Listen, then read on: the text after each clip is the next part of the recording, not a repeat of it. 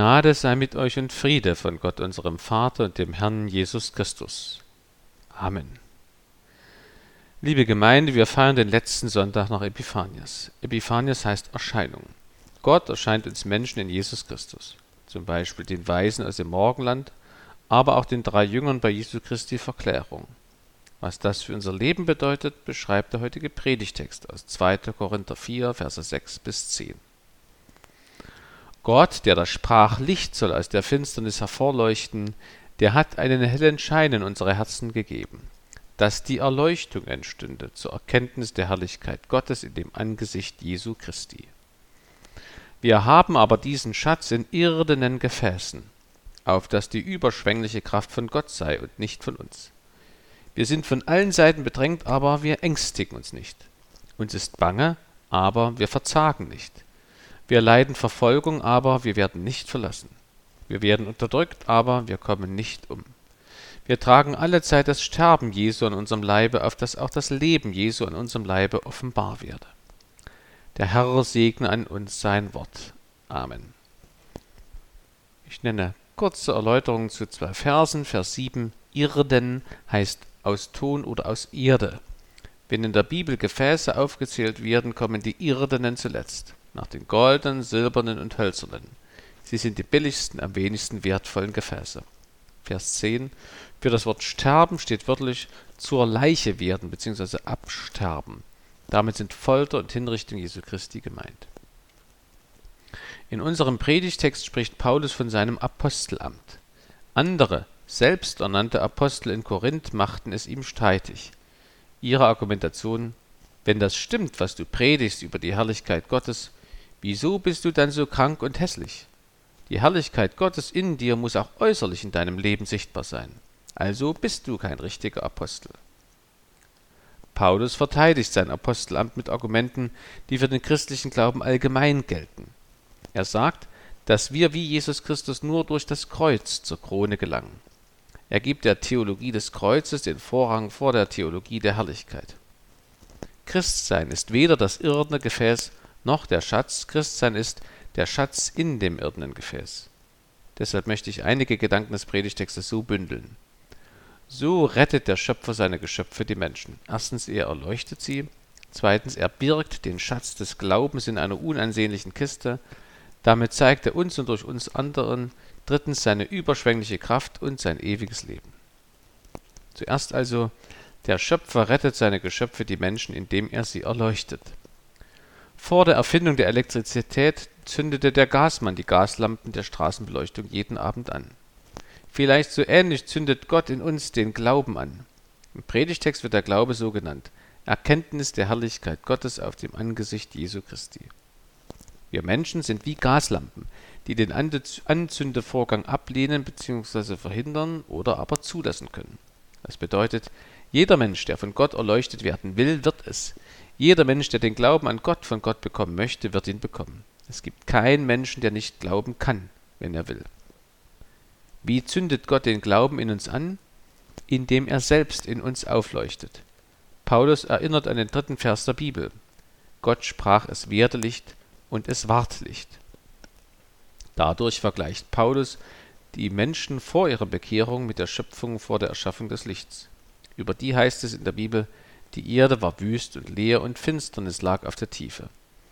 So sind wir Menschen ohne Gott wüst, finster und leer. Aber wenn wir beginnen, Gott zu vertrauen, wird unser Leben hell und noch mehr. Die Schöpfung lebte und lebt seit diesem ersten Licht. Doch dann kam der Sündenfall. Adam und Eva verschlossen sich gegenüber Gott und wollten selber Gott sein. Seitdem scheint zwar immer noch die Sonne auf die Erde, aber die Seelen der Menschen verfinsterten sich. Deshalb entschied sich der Schöpfer Jahwe, seiner menschlichen Schöpfung noch einmal in einem schöpferischen Akt das Licht zu bringen und sie zu erleuchten, damit sie nicht nur vegetieren und Stoffwechsel durchführen, sondern volles Leben haben, so wie er es für sie gedacht hatte und noch will. Diese zweite Schöpfung ist intimer als die erste, denn Gott lässt nicht das Licht aufleuchten, nein, er selber leuchtet in den Herzen der Menschen auf. Deswegen ist die korrekte Übersetzung von Vers 6 nicht nur ein sprachliches Detail. Es heißt wörtlich, Gott leuchtete auf in unseren Herzen. Gott erniedrigt sich zum Gasmann, damit unser Leben hell wird. Wie tat der himmlische Vater das in uns aufleuchten?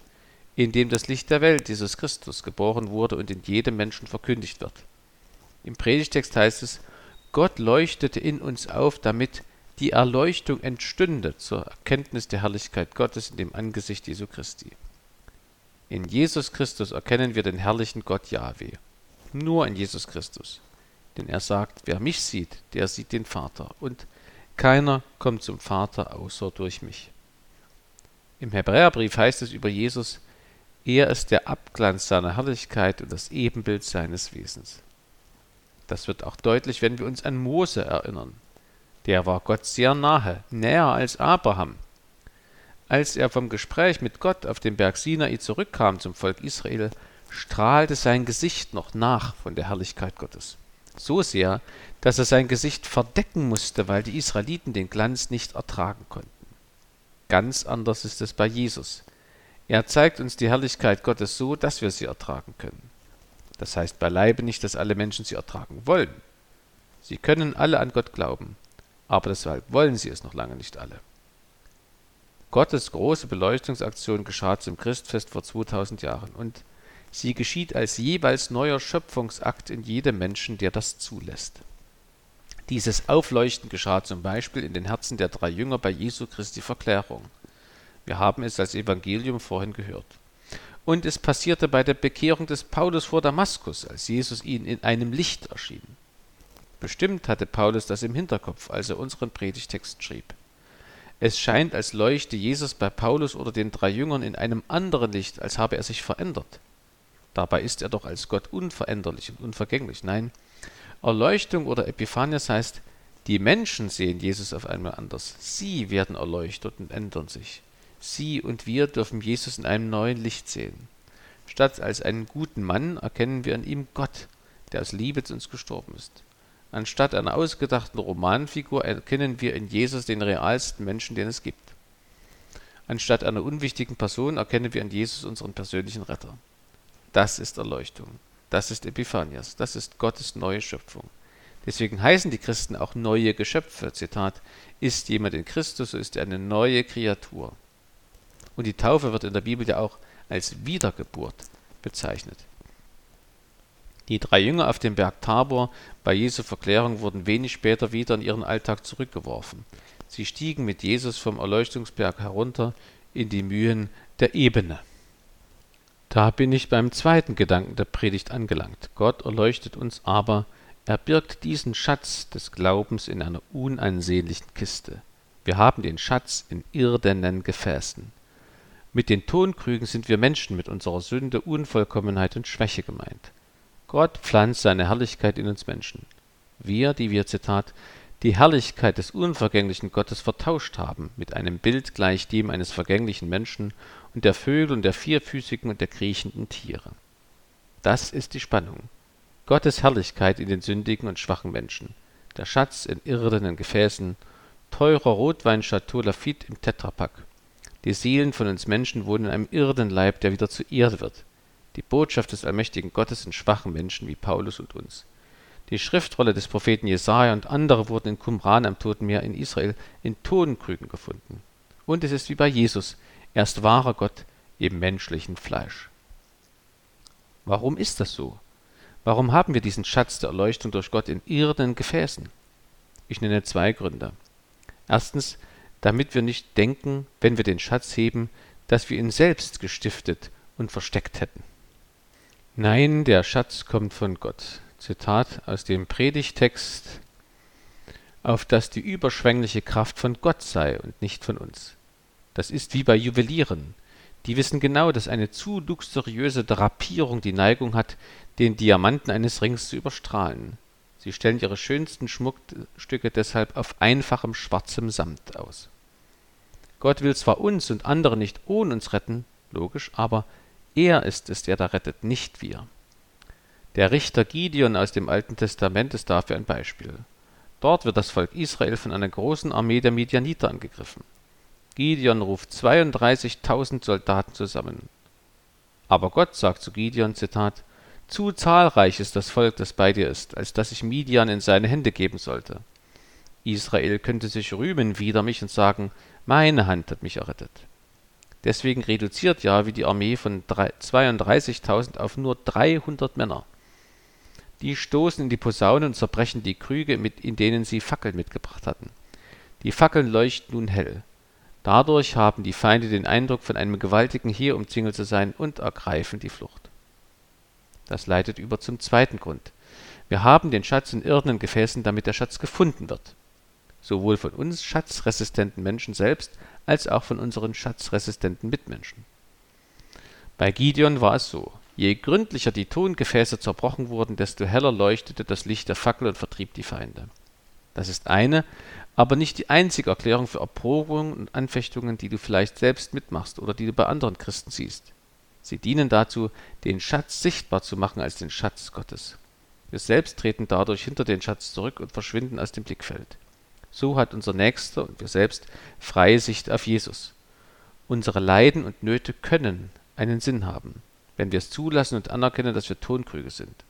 Und wenn wir es erlaubt haben, dass Gott uns erleuchtet. Ja, Gott erst kann unserem Leiden Sinn geben. Das gilt sowohl für uns selbst als auch für unsere Mitmenschen.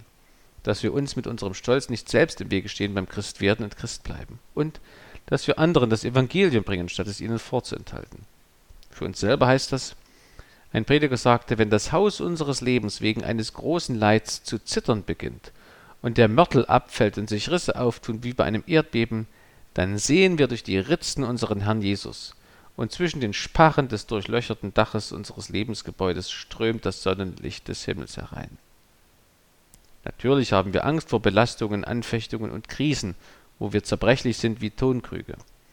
Wir wollen vermutlich fast alle lieber wie ein Tresor sein, fest, unerschütterlich, unverletzlich und unzerbrechlich, aber dann würden wir selber den Schatz in uns nicht bemerken und heben, und andere auch nicht. Wenn wir erkennen und es zulassen, Tonkrüge zu sein statt Tresore, dann kommen wir selber und andere leichter an den Schatz ran, den Gott in uns versteckt hat, den Glauben zur Rettung, zur Herrlichkeit. Im Blick auf andere kann das bedeuten, Samuel Koch ist zum Beispiel einer dieser Evangeliumsboten, wo die Zerbrechlichkeit für jeden sichtbar ist. Seit seinem Sturz bei der Fernsehshow Wetten das 2010 ist er vom Hals abgelähmt, aber er ist mittlerweile wegen seines großen Leids ein gefragter Gast in Veranstaltungen und Festivals. Wo immer es geht, spricht er dabei über seinen Glauben. Auch in seinen beiden Büchern. Dort schreibt ein Mensch, der fest im Glauben verwurzelt, lernen musste, dass sich mit dem Unabänderlichen man arrangieren muss es annehmen muss, das Beste daraus machen kann. Als Christ zeigt er Wege auf, Schläge zu verarbeiten, die uns alle auf welche Art und Weise auch immer treffen können, ohne in Verzweiflung zu versinken. Wir tragen den Glauben in uns, wie ein brauner Tonkrug Goldmünzen in sich birgt. Wenn man den Krug sieht, ahnt man nichts von dem Schatz, der da drin steckt. Erst wenn der Krug irgendwo anstößt und ein Loch bekommt, sieht man den Goldschatz funkeln. Und so wird unser Glaube besonders dann sichtbar, wenn wir angeschlagen werden. Für uns selber heißt das, durchlebte Krisen stärken unseren Glauben. Und für unsere Mitmenschen, wir wirken missionarisch durch unsere Unvollkommenheit, die wir im Glauben an Jesus Christus überhaupt erst begreifen und dann auch zugeben und aushalten können. Viel weniger einladend zu Jesus Christus wirken wir durch Aussagen über die Stärke und Vorbildlichkeit unseres Glaubens. Ja, durch unsere Schwäche zeigen wir die Kraft Gottes. Darin steckt tiefer Trost, eben, dass unser Leiden Sinn haben kann.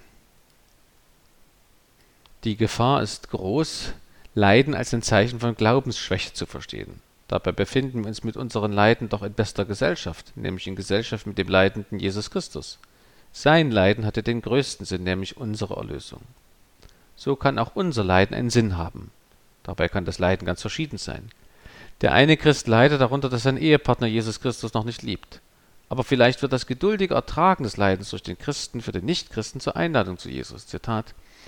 Desgleichen sollt ihr Frauen euch euren Männern unterordnen, damit auch die, die nicht an das Wort glauben, durch den Wandel ihrer Frauen ohne Worte gewonnen werden, wenn sie ansehen, wie ehrfürchtig und rein ihr lebt.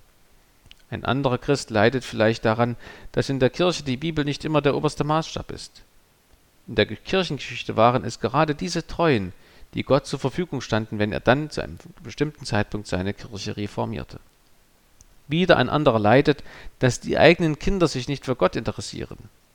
Das kann für manche Kinder später, wenn sie selber Eltern sind, zum Anlass werden, ihre Eltern deren christlichen Glauben neu zu beachten und zu bewerten und es vielleicht dann ihren Eltern gleich zu tun und Jesus zu lieben. Durch unsere Leiden zeigen wir Gottes Kraft. Darüber redet Jesus. Zitat. Seine Jünger fragten ihn und sprachen, Rabbi, wer hat gesündigt, dieser oder seine Eltern, dass er blind geboren ist? Jesus antwortete, es hat weder dieser gesündigt noch seine Eltern, sondern es sollen die Werke Gottes offenbar werden an ihm. Ein eindrückliches Beispiel dafür ist die heilige Nino von Georgien. Ich sprach letzte Woche schon von ihr. Im vierten Jahrhundert wurde sie als Sklave nach Georgien verschleppt. Als sie mehrere Menschen durch Gebete heilte, wollte man ihr danken. Das lehnte sie ab und verwies auf Jesus Christus, der die Heilungen vollzogen hatte. Durch sie wurde das Königspaar christlich und wenig später das ganze Volk der Georgier. Deshalb wird Nino auch die Erleuchterin Georgiens genannt. Durch unsere Leiden folgen wir Jesus Christus nach und zeigen Gottes Kraft. Deswegen verlässt uns Jesus Christus auch nicht in den Leiden. Ganz im Gegenteil, er gibt uns da besonders viel Kraft. Jede Leiterfahrung, die man auskosten muss, verwandelt Jesus in einen Energy Drink. Er sagt uns, lass dir an meiner Gnade genügen, denn meine Kraft ist in den Schwachen mächtig. Das führt uns zum dritten Gedanken der Predigt. Jahwe, unser Retter, birgt unseren Glauben in irrenden Gefäßen, damit Menschen ihn überhaupt entdecken und dass sie verstehen, dass der Schatz von Gott kommt. Nun erfahren wir, was konkret wir und andere da entdecken können, wenn wir den Schatz heben, nämlich Gottes Kraft und Gottes Leben. Ich zitiere noch einmal, wir haben aber diesen Schatz in irdenen Gefäßen, auf das die überschwängliche Kraft von Gott sei, nicht von uns. Einerseits bedeutet das, wir und andere Menschen erfahren Gottes Kraft in unserer Schwachheit. Paulus singt hier nicht das hohe Lied des Leidens. Wenn, dann singt Paulus das hohe Lied des Gottes, der die Niedrigen erhebt und das Törichte erwählt. Wir hören hier keinen Auftrag zum Leiden, sondern eine Erklärung dafür, was wir in unserem Leiden und in unserer Schwäche entdecken können, nämlich Gottes Kraft. In den Versen 8 bis 10 werden mehrere Gegensatzpaare benannt.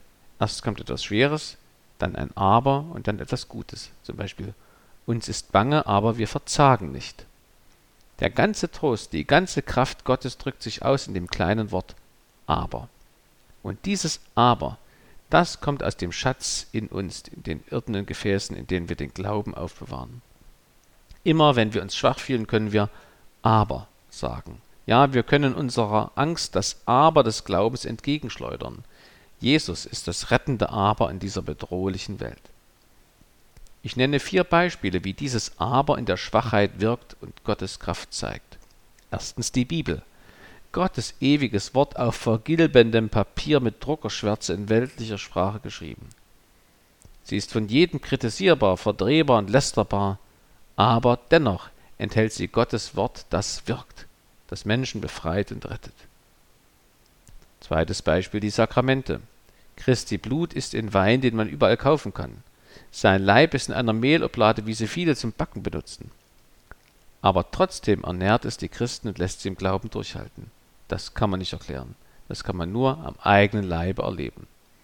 Drittens die Pfarrer. Sie sind Menschen genau wie alle anderen auch. Sie unterscheiden sich nur durch ihre Berufung von Gott und ihre Beauftragung durch die Kirche. Jeder Pfarrer ist Sünder. Ich bin Sünder. Aber trotzdem lässt der dreieine Gott durch die Pfarrer sein Wort verkündigen und die Sakramente verwalten. Das Pfarramt trägt den Pfarrer, nicht umgekehrt. Manchmal werden die Pfarrer Amtsträger genannt. Zutreffender wäre wohl Amts Getragene. Viertes Beispiel. Die Kirche sowohl als Ansammlung von Christen vor Ort als auch als irdische Institution. Sie ist nicht selten ärmlich und armselig, materialistisch und menschlich. Sie ist so, wie sie ist, damit sie nicht die Herrlichkeit Gottes verdeckt. Und wo sie doch weltlich gesehen herrlich geworden ist, da tut sie es, nämlich die Herrlichkeit Gottes verdecken. Sowohl mit barocker als auch mit hipper Herrlichkeit. Deswegen forderte ein Bischof die Entweltlichung der Kirche statt ihre weitere Verweltlichung. Die Armseligkeit der Gemeinde und Institution Kirche zeigt aber auch Gottes Kraft. Wodurch? Dadurch, dass es sie immer noch gibt. Jede Firma, die so geführt würde wie die Kirche, wäre schon mehrmals pleite gegangen. Nicht so die Kirche. Im 16. Jahrhundert lebte ein christlicher Tuchhändler namens Jeannot in Paris. Sein einziger Freund war ein Jude namens Abraham. Der Tuchhändler versuchte, seinen Freund zum Christentum zu bekehren, aber vergeblich.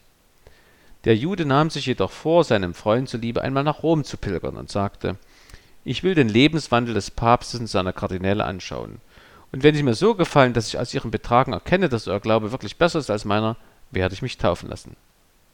Der Tuchhändler war entsetzt. Aber Abraham war von seinem Vorhaben nicht abzubringen. Als er zurückkam, berichtete er folgendes.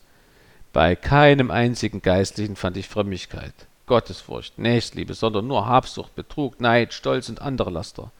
Rom erschien mir als eine Werkstatt des Teufels. Der christliche Tuchhändler Charnot ließ alle Hoffnung fahren. Doch Abraham fuhr fort, weil ich aber sehe, dass im Gegenteil euer Glaube sich immer weiter ausbreitet und in immer klarerem Licht erstrahlt, scheint mir das ein Beweis dafür, dass der Heilige Geist selbst das Fundament und die Stütze der Kirche ist. Das Christentum muss wahrer und heiliger sein als die anderen Religionen der Welt. Noch heute will ich mich taufen lassen. Gottes Kraft erkennt man daran, dass es die Kirche immer noch gibt. Im Scherz gesagt, Gott ist so mächtig, der kann sogar in der Kirche wirken. Und der wird sogar mit der Kirche fertig. Fertig in dem Sinne, dass er sie immer wieder zurück auf Kurs bringt, dass sie seine Gemeinde bleibt bzw. wieder wird. Oder denkt an die einzelnen Ortsgemeinden. Wie viele sind darin jeweils aktiv? Manchmal nur ein paar 20 Menschen. Mir hat jemand erzählt, dass eine Kirchgemeinde in einem Ort zu DDR-Zeiten von drei Familien getragen wurde. Sie haben alles gemacht. Küsterdienste, Kirchenvorstand, Kirchenmusik, Besuche, Blumendienst, Spenden. Nur drei Familien. Aber durch sie hat die Gemeinde die ganze DDR-Zeit überstanden. In der Armseligkeit der Kirche und Gemeinde zeigt sich Gottes Kraft. Auch dadurch, dass man sich über sie lustig macht und sie kritisiert. Heutzutage darf fast nichts mehr kritisiert werden, außer der Kirche. Es gibt auch fast keine Institution mehr, die der Gesellschaft noch irgendeinen Anstoß gibt, etwas, worüber sie sich ärgern können, woran sie sich abarbeiten können, außer der Kirche. Sie besteht und bleibt bestehen trotz aller Kritik. Wir und andere erfahren in unserer Schwachheit einerseits Gottes Kraft, andererseits auch Gottes Leben. Zitat, Wisst ihr nicht, dass alle, die wir auf Christus Jesus getauft sind, die sind in seinen Tod getauft? So sind wir ja mit ihm begraben durch die Taufe in den Tod, auf das, wie Christus auferweckt ist von den Toten durch die Herrlichkeit des Vaters, so auch wir in einem neuen Leben wandeln. Nachfolge heißt eben nicht nur, dass wir unser Kreuz auf uns nehmen, sondern auch, dass wir Gott täglich bitten, dass er uns erfüllt mit dem Heiligen Geist als Vorgeschmack auf unsere himmlische Herrlichkeit. In unserem Predigtext klingt das so. Wir tragen alle Zeit das Sterben Jesu in unserem Leibe, damit auch das Leben Jesu in unserem Leibe offenbar werde. Wenn wir leiden, wegen unserer eigenen Schuld und durch die Schuld anderer, dann wird daran das Leben Jesu sichtbar. Paulus nennt im Predigtext vier Beispiele und zählt sie als Gegensatzpaare auf. Erstens, wir sind von allen Seiten bedrängt, aber wir ängstigen uns nicht. Wörtlich, wir werden von allen Seiten in die Enge getrieben, aber wir sind nicht eingeengt. Viele Menschen können sich in die Enge getrieben fühlen, sei es durch Krankheit oder zwischenmenschliche Verletzungen oder durch die äußeren Umstände wie Politik, Inflation sowie steigende Energie- und Mietpreise. Wir Christen dürfen ein weites Herz behalten in dieser Situation und können sogar für andere da sein, weil wir Jesus Christus gehören. Und der, der steht außerhalb von Raum und Zeit, für den gelten keine Grenzen, ihm kann es nie eng werden. Er lebt in uns, er stellt unsere Füße auf weiten Raum. Er macht unser Leben weit. Deshalb können wir selber unser Leben leben und dadurch andere ermutigen, auch in beengten Zeiten das Leben zu schätzen. Zweites Beispiel, uns ist bange, aber wir verzagen nicht. Wörtlich, wir sind ratlos, aber wir verzweifeln nicht. Wir Christen haben nicht auf alles eine Antwort, aber das macht uns nicht stumm oder lebensmüde, weil wir Jesus kennen, der auch dort einen Ausweg sieht, wo wir keinen sehen. Wenn wir Jesus hinterhergehen, dann kommen wir schließlich im Himmel an und nicht in der Finsternis der Verzweiflung. Unser Leben kann gar nicht in einer Sackgasse enden. Unser Leben kann nicht sinnlos sein, weil Jesus Christus unser Leben ist. Und der ist schon durch den Tod ins ewige Leben gegangen. So hat er uns den Weg gebahnt. Wenn Leute mit Höhenangst über eine hohe Brücke laufen müssen, dann hilft es ihnen stur auf den Vordermann zu gucken und nicht über die Brüstung nach unten. So auch wir. Wenn wir durch unser Leben gehen, dann sollen wir nicht auf die bedrohlichen Umstände in Politik und Gesellschaft schauen, sondern auf Jesus, der uns vorangeht. Und auf unsere Mitchristen, die mit uns mitgehen. Das kann unseren Mitmenschen Mut machen, auch weiterzugehen und nicht den Lebensmut sinken zu lassen. Vielleicht schließen sie sich sogar uns an. Drittens. Wir leiden Verfolgung, aber wir werden nicht verlassen. Wir hier in Deutschland leiden nicht unter Verfolgung, aber möglicherweise unter Ausgrenzung und Verunsicherung durch dauernden Widerspruch seitens des Mainstreams.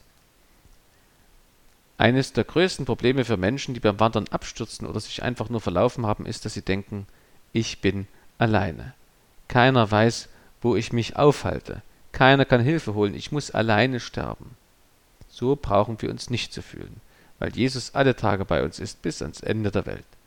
Nicht nur bis ans Ende dieser Regierungsperiode oder bis ans Ende meines Lebens. Selbst wenn ich sterbe, wo alle anderen Menschen zurückbleiben müssen, Jesus bleibt da. Er geht mit mir durch dick und dünn, durch den Tod ins neue Leben. Das kann Menschen Mut machen, die allein leben. Jesus ist der beste Gesellschafter. Er hat immer Zeit und er hat Nerven, mir zuzuhören, immer und immer wieder. Viertes Beispiel. Wir werden unterdrückt, aber wir kommen nicht um. Wörtlich, wir werden niedergeschlagen wie im Boxkampf, aber wir gehen nicht K.O. Wir Christen erleben, dass manche Gebete von Gott nicht so erhört werden, wie wir es wünschen. Wir erhalten schlechte Nachrichten aus Politik, Wirtschaft und Kultur, und doch haben wir Hoffnung und geben nicht auf. Warum? weil wir wissen, dass Gott unsere Gebete stets zu unserem Besten erhört, auch wenn wir das nicht immer sofort verstehen. Und weil wir wissen, dass diese Welt nicht alles ist und nicht das Schönste ist. Wir können nicht nur Hoffnung haben, wir können diese Hoffnung auch haben ohne Selbstbetrug und Betäubung. Wir können diese Welt mit ihren Niederlagen aushalten, weil wir Jesus kennen. Er sagte zu seinen Jüngern, in der Welt habt ihr Angst, aber seid getrost, ich habe die Welt überwunden. Liebe Gemeinde, Jahwe, unser Retter, schenkt uns Glauben und birgt ihn in zerbrechlichen Gefäßen. Wenn wir den Glaubensschatz heben, entdecken wir Gottes Kraft und Gottes Leben. Jesus Christus bewirkt, dass wir dieses irdische Leben aushalten und leben können, so wie es ist, und zwar ohne Betäubung und Illusion. Das ist der Hammer. Jesus Christus hat die Macht, unser Leben lebenswert zu machen, egal wie es ist oder bisher gewesen ist. Denn Jesus ist selber das Leben und er wohnt in uns Christen. Vom himmlischen Jerusalem heißt es, dass dort keine Sonne mehr benötigt wird, weil das Lamm Gottes die Leuchte der Stadt ist. Wie im Himmel, so erleuchtet Jesus schon unsere Herzen hier auf der Erde und macht sie zu einem Fleckhimmel. Deswegen können wir das Leben als lebenswert erfahren. Und wir können es gelassen leben. Jesus wohnt in uns, das Licht der Welt. Ich muss mich nicht selber ins rechte Licht rücken, sondern einfach Jesus scheinen lassen. Ich muss nicht glänzen, es reicht, wenn Jesus Christus in mir leuchtet. Ich muss kein großes Licht sein, es reicht, dass Jesus mein Licht ist. So schließe ich mit einem Choral. Zwar ist solche Herzensstube wohl kein schöner Fürstensaal, sondern eine finstere Grube, doch sobald dein Gnadenstrahl in dieselbe nur wird blinken, wird es voller Sonnen dünken. Amen. Und der Friede Gottes, der höher ist als alle Vernunft, der bewahre eure Herzen und Sinne in Christo Jesu. Amen.